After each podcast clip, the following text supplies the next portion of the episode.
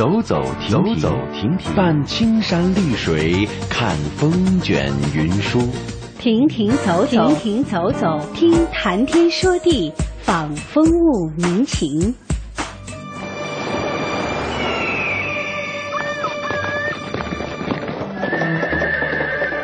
物我两陶然，乐游在神州。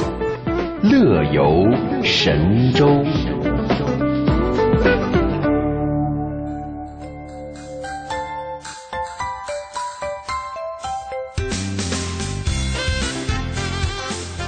收音机前的听众朋友，你好，这里是中央人民广播电台中华之声《乐游神州》，我是雪银，哎，我是志强。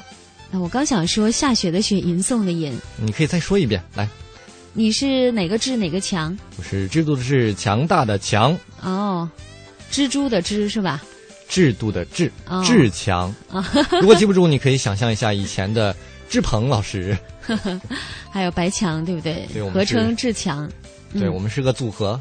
呃，我们今天呢，在开场要和大家聊一聊一个话题。其实呢，最近也是在新浪微博上热议的一个微话题：你被哪门学科毁了？哎，我相信这个所有上过学的人，总有一个你擅长的，还总有一个或者特别头疼的，对不对？你头疼的。嗯，我记得我曾经在节目当中和大家分享过，我比较差的是化学、物理这一类的。哦，就是理科，理科，但是数学也还好了。是吗？我最讨厌的就是数学了。哦，我觉得数学，很多人网友都说数学是一个反人类的学科。你那时候数学成绩是稳坐第一吗？那倒不是，没有那么差。但是你知道那个时候考试数学题是越往后那个数学题越难。嗯。所以大家总抱怨时间不够。我说时间很够啊，因为最后几道我就放弃了。哎，我每次考试的时候都是先看一遍，然后挑最容易的先做，然后发现挑来挑去没得可挑了。哎，但是我数学选择题做的特别好。为什么？你那个我蒙的好，带了好几块是不是？A、B 面。哦，你是说这个抛抛橡皮有 抛硬币的？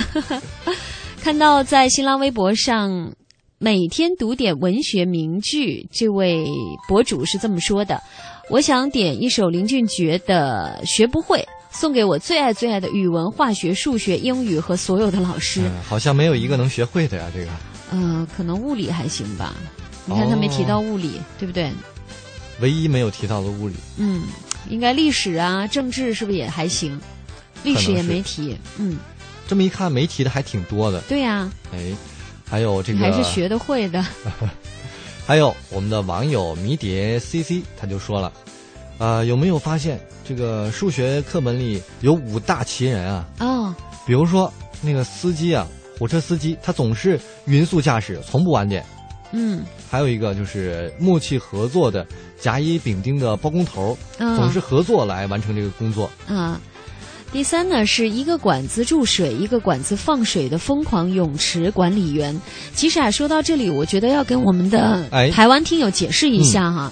因为反正我在上学期间，那时候数学都是要要求做应用题的，对不对？对。应用题它就会给出你一个背景，然后让你来分析怎样得出这个数据，或者是得出一个怎样的数据。对。那通常它就会假设一个场景，比如说这辆火车在匀速行驶，然后呢它是按点到达，然后可能让你计算它行走的那个呃那个行走的路程有多长，或者是总共用时多长。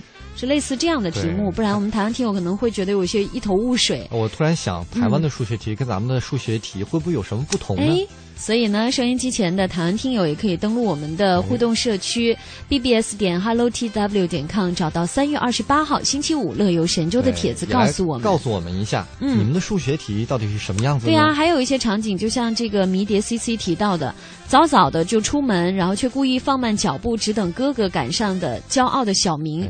一般用题说，呃，小明有一天比哥哥早了多少分钟出门，然后呢，但是跟哥哥是同时到达，请问哥哥是几点出门？就是大概有这样的一个计算题，这背的不错呀。哎呦，小时候经常做，就说被雪妈妈逼的。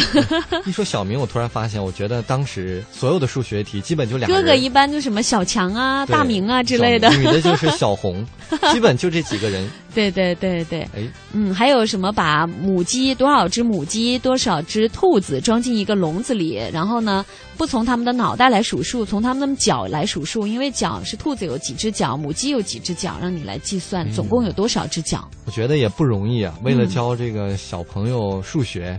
这些出题的老师们 想出这么多奇奇怪怪的。哎，你说那时候我们做题的时候怎么这么不理解这些老师呢？边做边骂。哎，我们说这小明，你非得放慢脚步吗？你就不能先到吗？对呀，而且什么？你你既然换水游泳池的水，你干嘛你不全还要放水啊？对不对？还放一半你不放了，还让我们计算那个立方米是多少？但是有一回我还真较真儿了。嗯，我去游泳，我就特意问。那个管理员，我说你这个换水怎么换？嗯，他还真的说，是需要一个水放水，一个水注水，水，这样他不用说把所有的池子全换了。你看，所以我们老师在出题的时候还是有科学的考量，不是一拍脑门子就给你出题了，对不对？当然，什么小明啊、大明啊之类的，这个就是我们常用的称呼嘛。还有什么小强啊、阿志啊之类的，对吧？哎啊，我们再往下说。嗯，刚才这个有个网友叫做小贾的人提出了几个名词，我们也给大家解解释一下。对，啊，首先，哎，咱得先解释一下什么是学霸和学霸，大家应该不陌生吧？对不对？学霸就是学习特别好的那些人，对，每次都排前哪都称霸，对不对？大陆还有一个名词呢，叫做学渣，就是一学习就不会的那种。当然，全是渣渣，也在学，但是就学不会。那现在有一个名词叫“学苏”，苏就是那个酥饼的酥，什么意思呢？就是外表看起来蛮霸气的，像学霸，对不对？哎，但是一碰它全是渣渣，就像学苏呃学渣一样。对，我觉得这个还蛮有意思的。有意思。哎，还有这个网友小明子他就说了，他说这个从一开始学物理啊，就特别的讨厌，从没及过格，一看到。一看到这个物理书就想吐，结果呀，大学你说巧不巧？还修了物理？天啊！哎呦，这以后估计一辈子得跟物理打交道了。嗯，所以呢，他说，单单打开专业书，看到“物理”这两个字，现在反胃的感觉就直接上来。不知道你从事的工作跟物理有关吗？我觉得。有的时候要反胃一辈子，这胃病看来是治不好了。不工作一个自己讨厌的学科也是一种幸福啊。对呀，你现在幸福吗？我蛮幸福的啊，蛮幸福。我当时愿望可能就是跟美女一起工作，我现在是实现了。那你这个放到四海这个标准都可以，基本上能达到。现在满大街都是美女。那那那那像雪莹这么美的还是很少的。嗯，有没有很开心？没有。因为经常有人这么说，习惯了，对，呵，而且从你嘴里出来，我还要再分析分析，真的假的？哎，来，咱们再说数学方面的，有网友哎，丫头片子就说了，嗯，他说这个，他跟雪莹一样。做数学题的时候，一遇到不会的就想跳过去，结果这一跳就发现根本就停不下来，就一直跳到最后了。对呀，我每次就是，但是不是发数学卷子，发什么化学卷子、物理卷子的时候，我就开始一一通找找最简单的做，然后就发现找到后边好像没几题会做的，然后结果就跳过去，一跳跳跳跳，发现结束时间到了，好吧，我是被化学给毁了。你呢？我是被数学毁了。收音机前的听众朋友，你被哪门学科毁了呢？欢迎参与我们今天的互动话题。乐游神州首播时间每天上午的十一点十分，重播时间每天晚上的二十二点十分。我们在台湾地区的中波收听频率是 AM 五四九、AM 七六五、AM 八三七和 AM 幺幺幺六。福州、莆田、泉州东部沿海部分地区以及马祖的朋友，您可以收听调频 FM 一零二点三。厦门、漳州、泉州南部地区以及金门的朋友，您可以选择调频 FM 九十四点九。我们的全球。收听网址：三 w 点 hello tw 点 com，或者是登录中广网三 w 点 cnr 点 cn，点击中华之声来收听我们的在线直播或往期节目点播。来信请寄北京二一零五信箱，乐游神州栏目组收，邮编一零零八六六。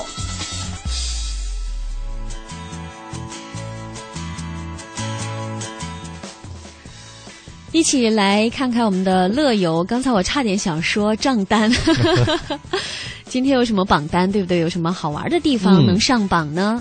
好，那么今天的首先乐游风向标的单元，我们来为大家带来的是二零一四年法国旅游的年度主题。哎呦，说到法国，台湾听友一定也跟很多朋友一样非常感兴趣哈。浪漫，对啊，浪漫之都法国呀。现在出发为大家带去春日的问候，怎么问候呢？请大家品茶，当然呢是品江南的茶。那么今天的道听途说单元，我们来看看移动互联网的时代即将消失的那些旅行传统。轻松阅读为大家介绍一本穷游锦囊，非常实用哦。哎，那么欢迎大家登录我们的社区 bbs 到 hello t w. dot com 来参与我们今天的话题讨论。今天的话题是：你被哪门学科毁了？今天的节目是由志强和雪银为大家送上，欢迎持续关注。我们通向世界的每个角落，带您品尝各地的美味佳肴，欣赏四季的风景变幻，邮购实惠的包裹行囊，快来吧，快来吧，快来吧！乐游一族等待你的加入，乐游一族等待你的加入，欢迎收听乐游神州。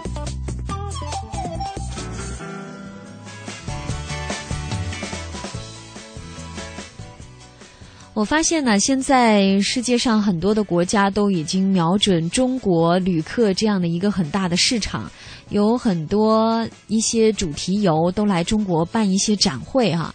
那今年呢是中法建交五十周年，法国旅游局呢也在近日发布了他们的年度旅游主题。现在正好是我们的呃实习记者吕苑仪有去到主题会的现场，来请听他发回的报道。心目中的法国呀，法国，嗯，属于浪漫、时尚、拿破仑、香榭丽舍大街、薰衣草。我想去莱茵河，因为传说中它特别的美。总觉得它是一个很梦幻的地方，特别希望能有童话般的风景，然后还有那种爱情，向往那种爱情。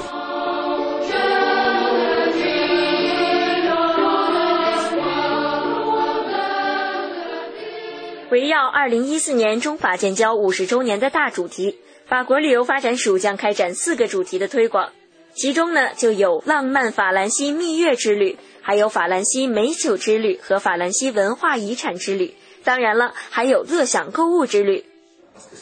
今年呢，还是一个非常非常特别的这样一个时期，也是一个非常好的时期，能够加强我们中法之间的友好和合作。各位听众们，大家好，我是法国旅游发展署新闻及公关主管齐勇。二零一四年，法国旅游发展署推出了全新的中法建交五十周年大主题。那在这个主题下面呢，这里面呢就包括邂逅浪漫、品味醇香、领悟文化和乐享购物。邂逅浪漫，也就是我们要推广的浪漫法兰西蜜月之旅；品味醇香，是我们要推广的法兰西美酒之旅。领悟文化是法兰西文化遗产之旅，还有乐享购物。那我们在推广的过程当中，推广旅游的过程当中，有一点是不容忽视的，非常重要的就是签证。在二零一四年法国主题旅游推广发布会上面呢，呃，我们有幸请到了法国大使馆公使白良先生，介绍了目前领事部对于签证的一些新的措施、简化的程序。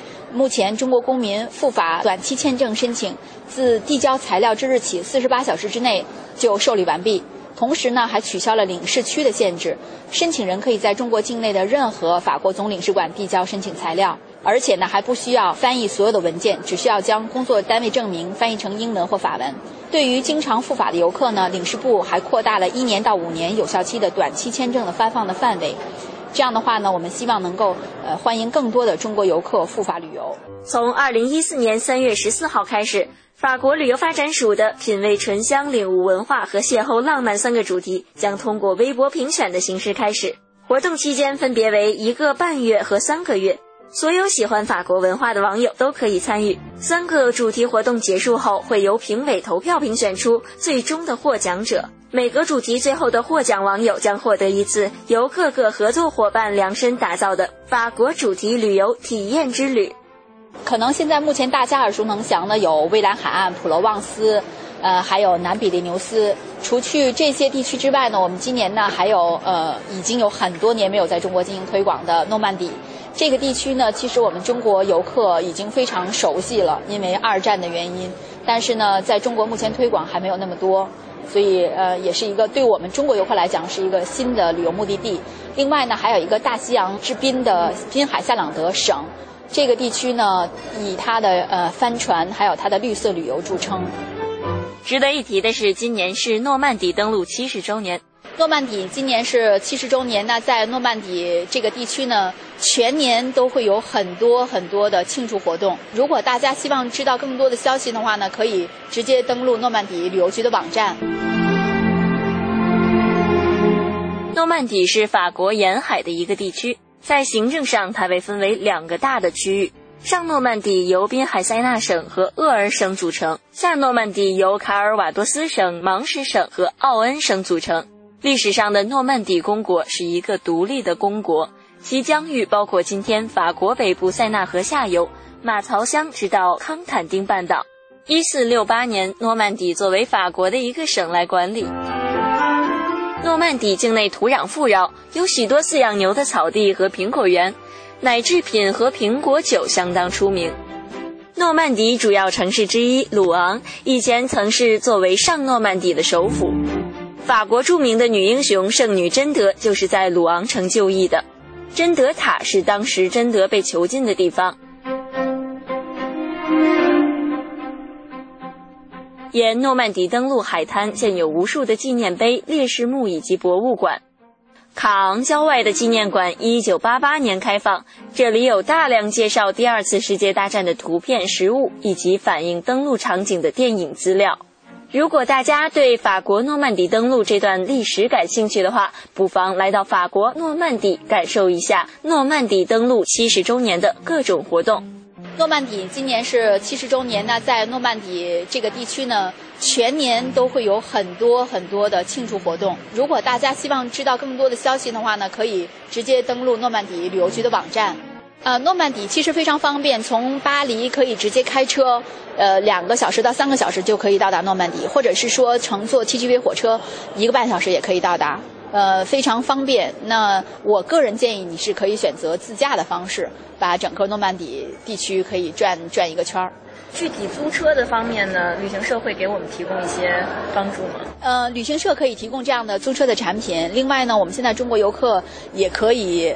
通过直接在网上进行租车，因为现在有一些著名的这个注册公司，例如像呃 Avis 安飞士注册公司，另外还有就是赫兹注册公司，目前在中国呢都可以提供租车的服务。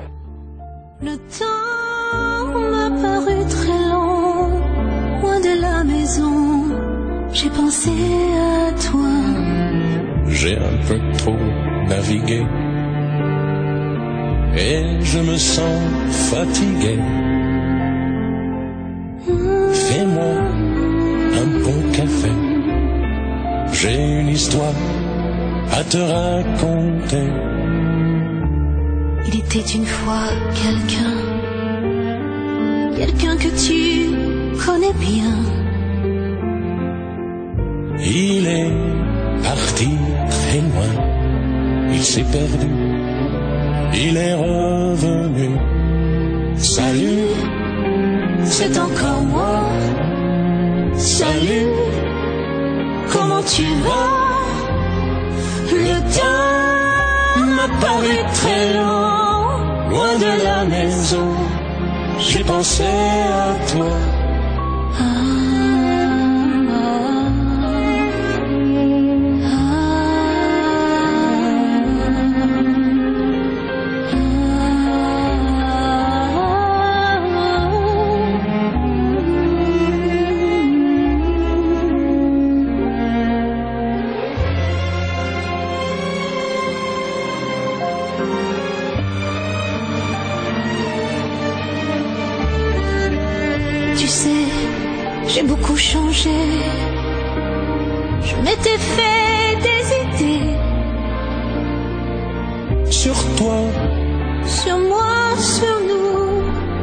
Des idées folles, mais j'étais fou.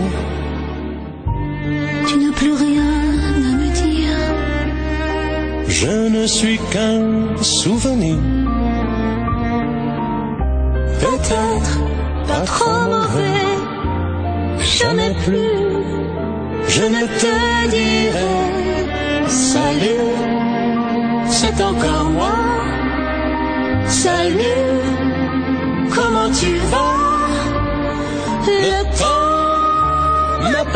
paru très long, loin de la maison. J'ai pensé à toi. Salut.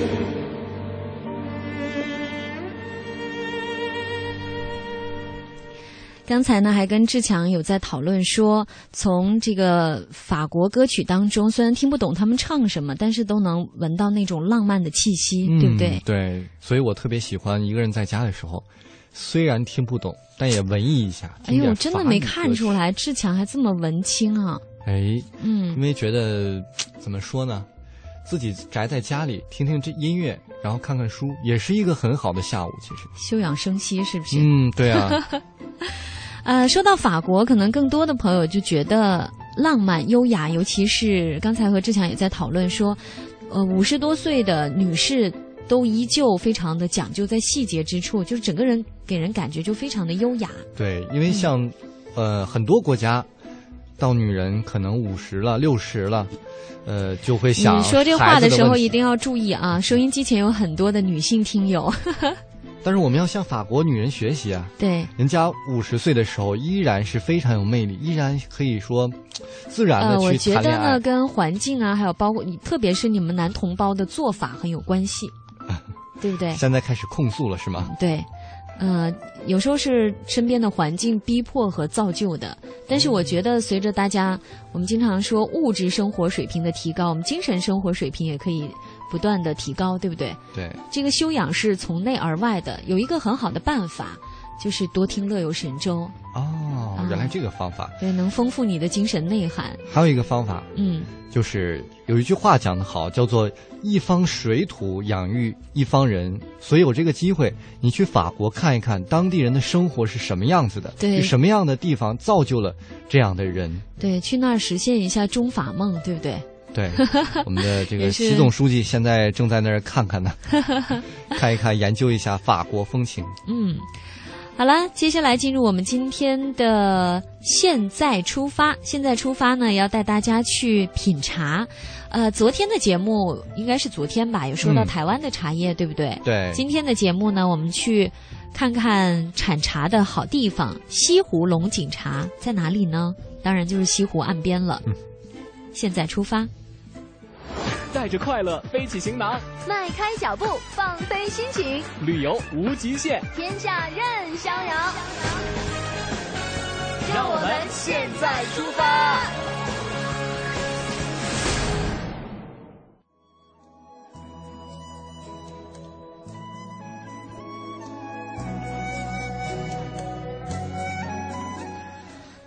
春天来了，大地回暖。我们昨天呢也说到，北京已经开了很多花儿，像玉兰花，对不对？还有桃花，嗯，都非常的漂亮。呃，我想在这个时节，如果能够登到庐山顶上云雾缭绕的地方去品茶。是不是感觉很好？哇，那太美了！我觉得简直是神仙一般的日子。有一个讲究，好像说你泡什么茶也要用什么水，茶具和水，对，一定要用当地的水，才有那个味道。对，当然呢，如果没条件，大家坐在家里边，品着，比如说黄山毛峰，听着乐游神州，用家里的水来浇灌，我觉得。也别有一番滋味儿，是不是？重点在于听节目。对对。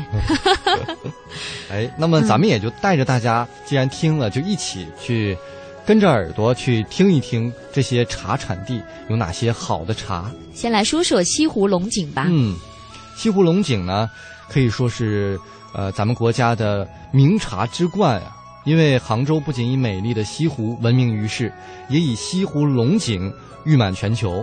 西湖边上呢。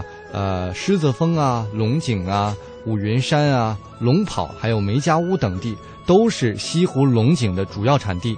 每年的清明前后，也就是最近这段时间啊，呃，谷雨的时节，茶农采茶、炒茶的香味呢是溢满林下。龙井茶的外形也是挺直削尖、扁平俊秀、平滑而且均匀，色泽呢是绿中带黄，冲泡之后香气的清香持久。呃，那么汤色呢是杏仁的杏仁绿色，清澈明亮。呃，叶底呢是嫩绿的。哎呦，整个茶喝起来是沁人心脾，而且你看那个茶叶还有很多听志强描述的，就想一下子把这茶都喝完了。对，而且这个茶可能跟普洱不一样，普洱呢是主要刮油的。这个茶你不但可以喝，你还可以拿玻璃杯喝这个茶，看看这个茶的形状，也是一种美的享受。嗯，你看高低立现，对不对？雪英喝茶的时候，闻到香气就一饮而尽。就像喝酒一样干杯，有点梁山好汉的意思。呃，说到这个茶，其实我曾经去过一个茶产区去体验采茶，呃，有看过那些茶花女哈，就觉得她们的装扮特别的美，特别的质朴，戴着头巾，围着那个围裙，对吧？去采茶觉得很美。然后我去试了一下，我的天，你是很土。当时不是为了摆 pose，然后呢，腰都酸的不行。可见人采茶女是付出了多少的辛劳，对不对？是一个不容易的体力活儿啊。没错，那刚才呢，我们说到西湖龙井，其实呢，西湖大家已经相当的熟悉了，处处都是美景，对吧？那这个龙井茶的产区呢，当然也不例外。西湖龙井茶是得名于龙井，龙井呢是在西湖之西瓮家山的西北路，也就是现在的龙井村。这个龙井呢，原来是一口古井的名字，现在呢是一个直径大概两米左右的一个圆形的泉池。哦，原来是这样，这么个龙井。这个泉水呢是经过印马桥啊、黄泥岭啊，还有出毛家铺流入西湖的。嗯嗯。那么除了这个龙井之外，还有梅家坞，也是西湖龙井的法定产区之一。对。哎，现在也是西湖的新实景之一啊，大家可以去看一看。对，还有呢，刚才我们说到西湖边的毛家铺至天竺这一段路呢，被称作上香古道，香是香气的香，因为你在蜿蜒而上的时候呢，会有茶香从那个门脸的缝隙当中飘出来。嗯，因为我们知道他们的门脸茶楼嘛，都是用那种竹帘来低掩着的。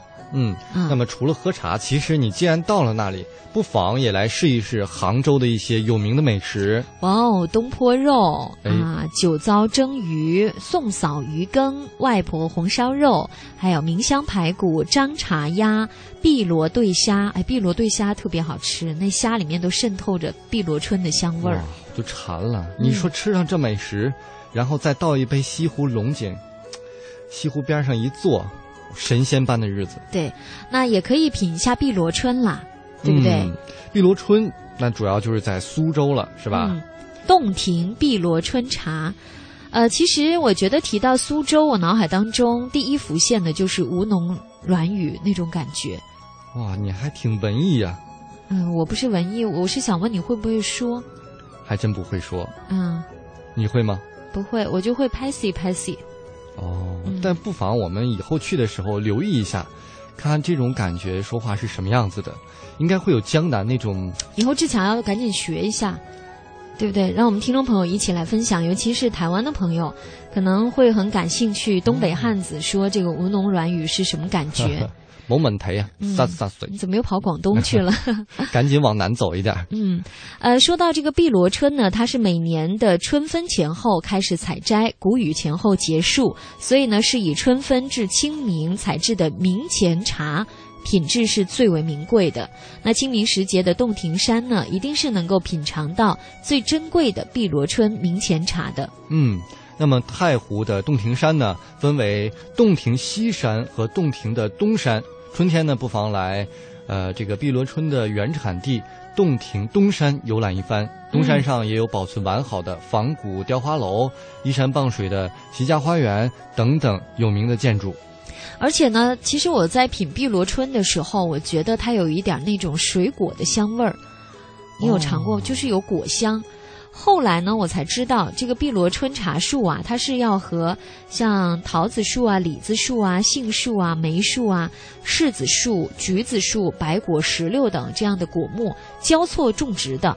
所以为什么喝起来它是有果香味儿？哦，所以就会带着果香。对啊，所以大家去赏茶呃赏茶的同时呢，还能看到百花齐放。哇，这个景色也很特别啊。嗯。那么洞庭西山的景区呢，就集中了这个太湖山水的精华。西山景区呢，是由太湖第一大岛洞庭西山和周围的岛屿所组成的，所以呢，它的风光呢是以吴越以来的古迹见长。嗯。有说太湖七十二峰嘛，其其中的四十一座就在西山主岛上，岛上的各个峰呢，就都是太湖名胜。嗯，呃，再来说说西山萧下湾的炒茶坊，在这里呢，大家可以品尝到金牌的炒茶师傅亲自炒制的碧螺春。当然呢，如果您去到苏州去旅行的话，现在有像园林茶馆、还有船上茶馆以及自助茶楼三种方式来喝茶，好像感觉比四川成都这种喝茶的方式要稍微多一些。因为在成都呢，更多的是茶楼的形式。嗯，那在这里呢，可以去园林茶馆。还可以去船上茶馆，很有意思。哎，那么爱吃的志强呢，在这儿再跟大家说说当地的美食。当地啊，吃的是淮扬菜。这个淮扬菜其实非常的有名，它是与鲁菜、川菜和粤菜并称为中国的四大菜系。哎呀，最有名的我觉得就狮子头吧。哎，对吧？当然，除了狮子头，其实还有什么？呃，这个鸡汁平桥。白玉羹啊什么的，用鸡汁来调的。这个可是被乾隆誉为天下第一菜。乾隆很喜欢到江南去品美食，在北京品完了，昨天品了都一处。哎，也去江南看一看。对啊，前天品的都一处，对吧？当然呢，刚才我们提到的这些茶楼，还有不同的茶食，就是配合喝茶吃的一些点心，大家去的时候可以品一品。接下来呢，我们休息一下，送上一首好听的歌曲《太湖美》。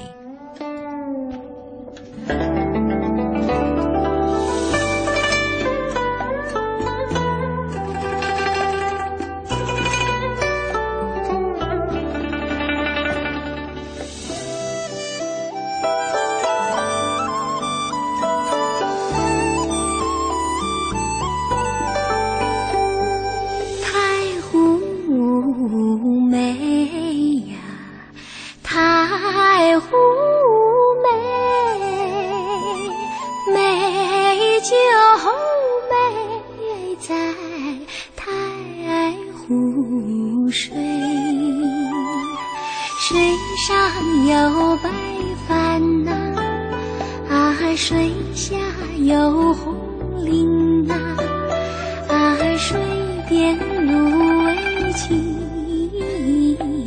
水底鱼虾肥，湖水织出灌溉网，稻香河香绕。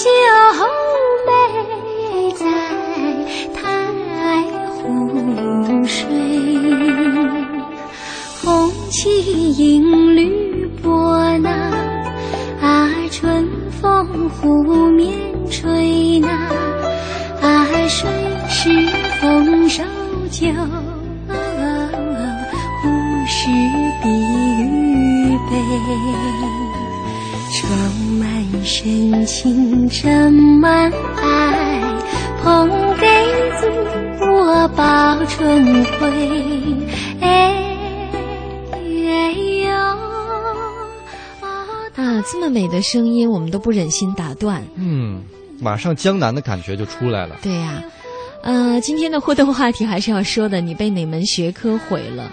当然，除了学科，其实我知道啊，有的朋友不擅长唱歌，所以呢，每到去 KTV 这样的场合的时候，特别的尴尬，可能天生天生就是五音不全的，对不对？哦，还真是有这样的人，可能就是被音乐课给毁了。对，我觉得你当时没被音乐课毁吗？我还好，还好，我没有那么惨了。好吧，听出来了是吧？哎，嗯。华山论剑之桃花岛主是抢到沙发，他说不敢说是毁了吧，因为他在一定的时间段内也是起到作用的，他就是英语。呃，英语对他来说起到什么作用呢？他说在学生时代，英语作为一门学科，如果不认真学，期末肯定是糟糕的。一旦离开学校，接触的人又不多，英语沟通也就无用武之地了。因此，本岛主认为英语没有实际用处。啊，我觉得吧，也不能说它没有实际用处，也跟你从事的工作可能有更多的关系。如果你从事这个行业的话，那肯定用处就大大的，对不对？对，其实英语它从一开始列入考试范围之内，其实就是饱受争议的。因为你想，很多人就说，为什么不学好汉语？我们学英语干嘛呀？其实汉语是比英语要难学的，现在也掀起一股。汉语热，对不对？而且我觉得学英语嘛，更多的可能应该怎么说呢？如果是为了考试的话，应试英语，我相信很多应该是我们那个年代的吧。说的我好像多久远的年代？比如说有一个经典的段子，就说我们的课本都是 How are you？我们答案永远是 fine。当时有一个人就说，对吧？对啊，你当时说，如果你不开心，你怎么回答？周围所有人都 no fine，都晕了。哎，我说我们怎么回答呢？哎，所以呢，其实有时候现在我们去各个地方去旅行，用到英语的机会也蛮多的。但是在跟别人在沟通，当然别人也能听得懂我们说什么，但是我觉得是有很多的语法错误，或者是我们太遵循于在笔试阶段的一些语法规则，可能反倒别人说的一些口语的东西，有时候需要反映一下。哎，嗯。但是有一次啊，我同学跟我说了一个观点，让我觉得英语非常的有用。嗯，他说。很多世界上优秀的文件和文献论文都是用英语写呃写成的。如果你做研究，你你不学好英语，等于说你放弃了一个另一个虽然有的它是有译文版的，但是它译文的毕竟是有出入的，对不对？跟你自己的理解。对，而且。英文原版永远是最新的，翻译也需要一段的时间。所以有些大片上映的时候，一般都比较喜欢去看原版的。哎，这是现在我们周边很多白领喜欢的。我没有字幕，要有中文字幕，说错了。我以为你已经英语学到这个程度，完全看懂？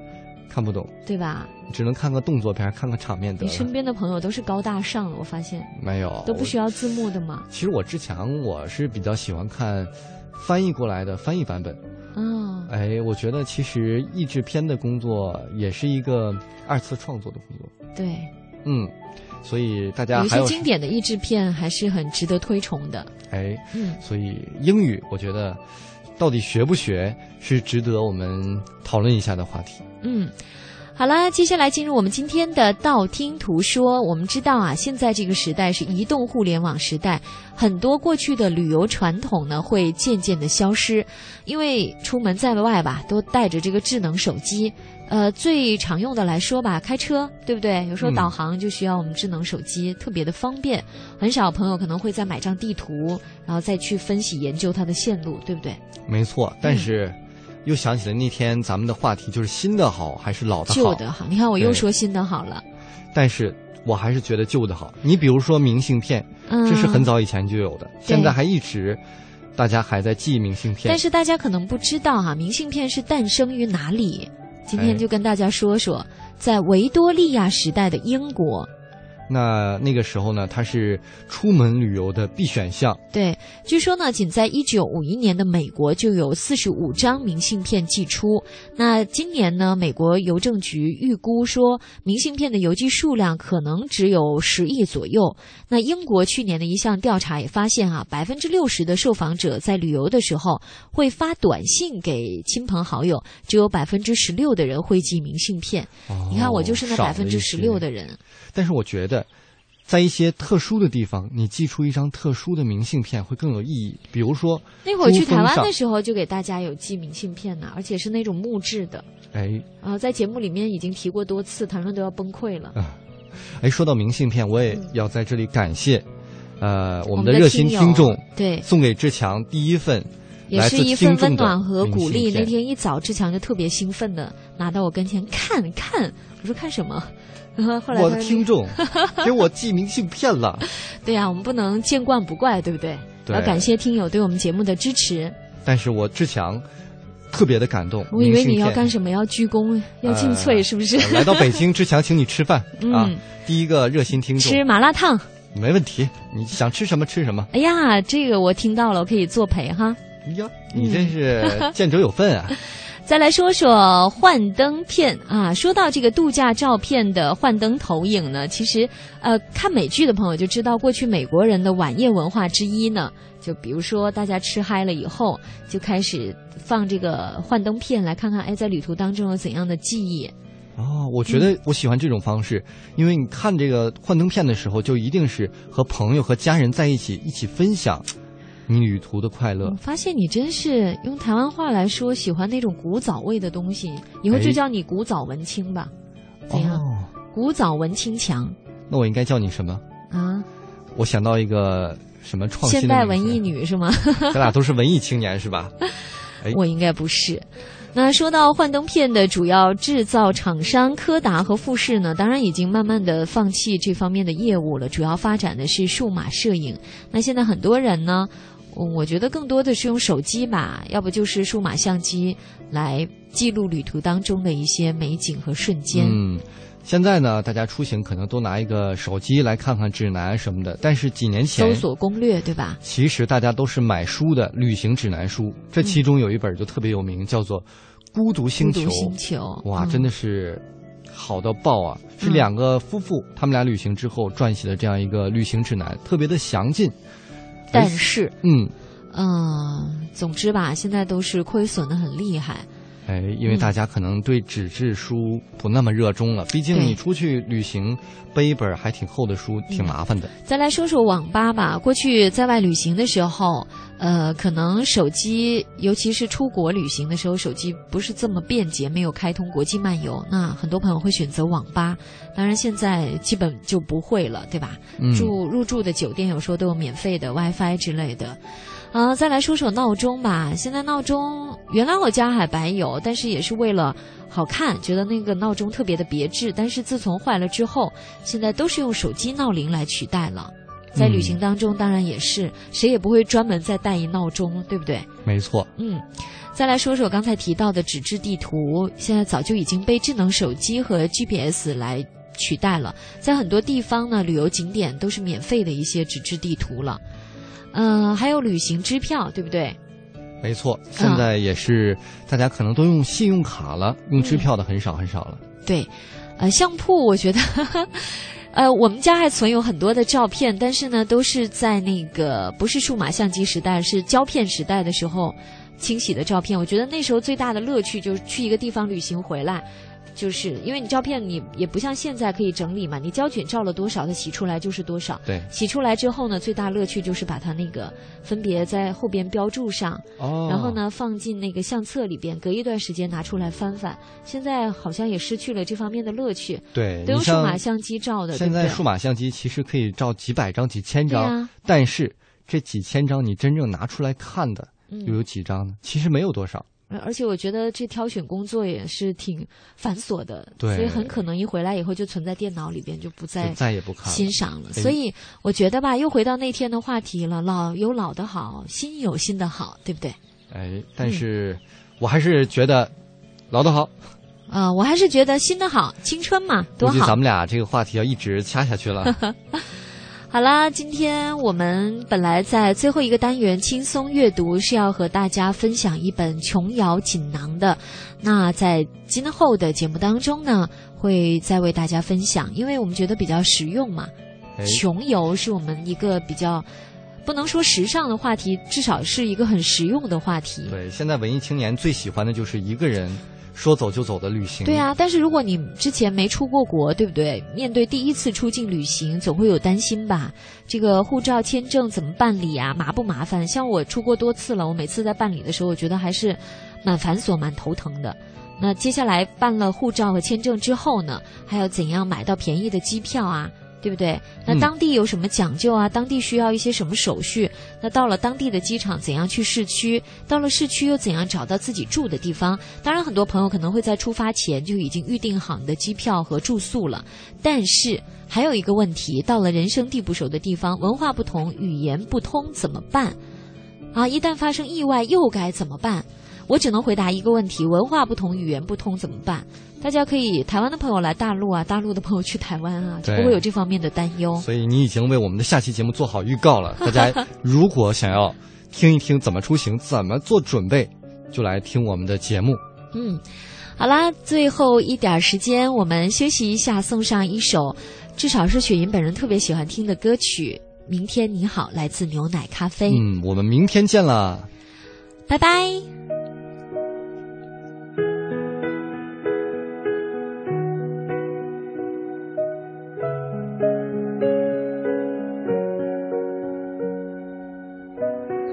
昨天的我们走远了，在命运广场中央等待。那模糊的肩膀，越奔跑越渺小。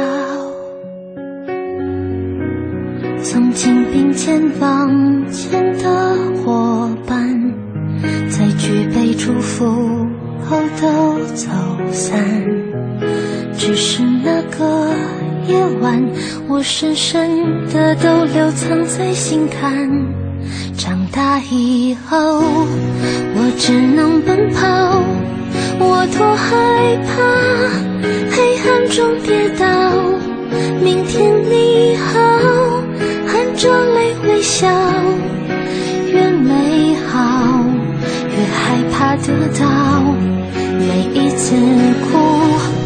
笑着奔跑，一边失去，一边在寻找。明天你好，声音多渺小，却提醒我，勇敢是什么。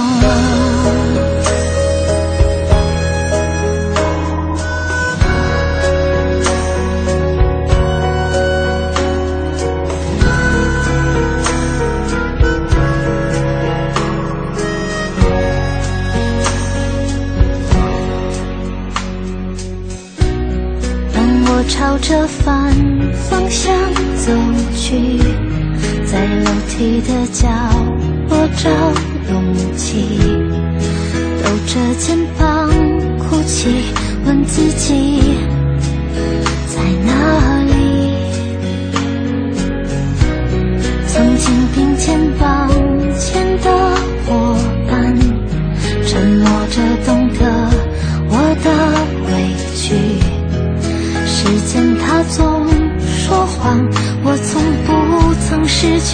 心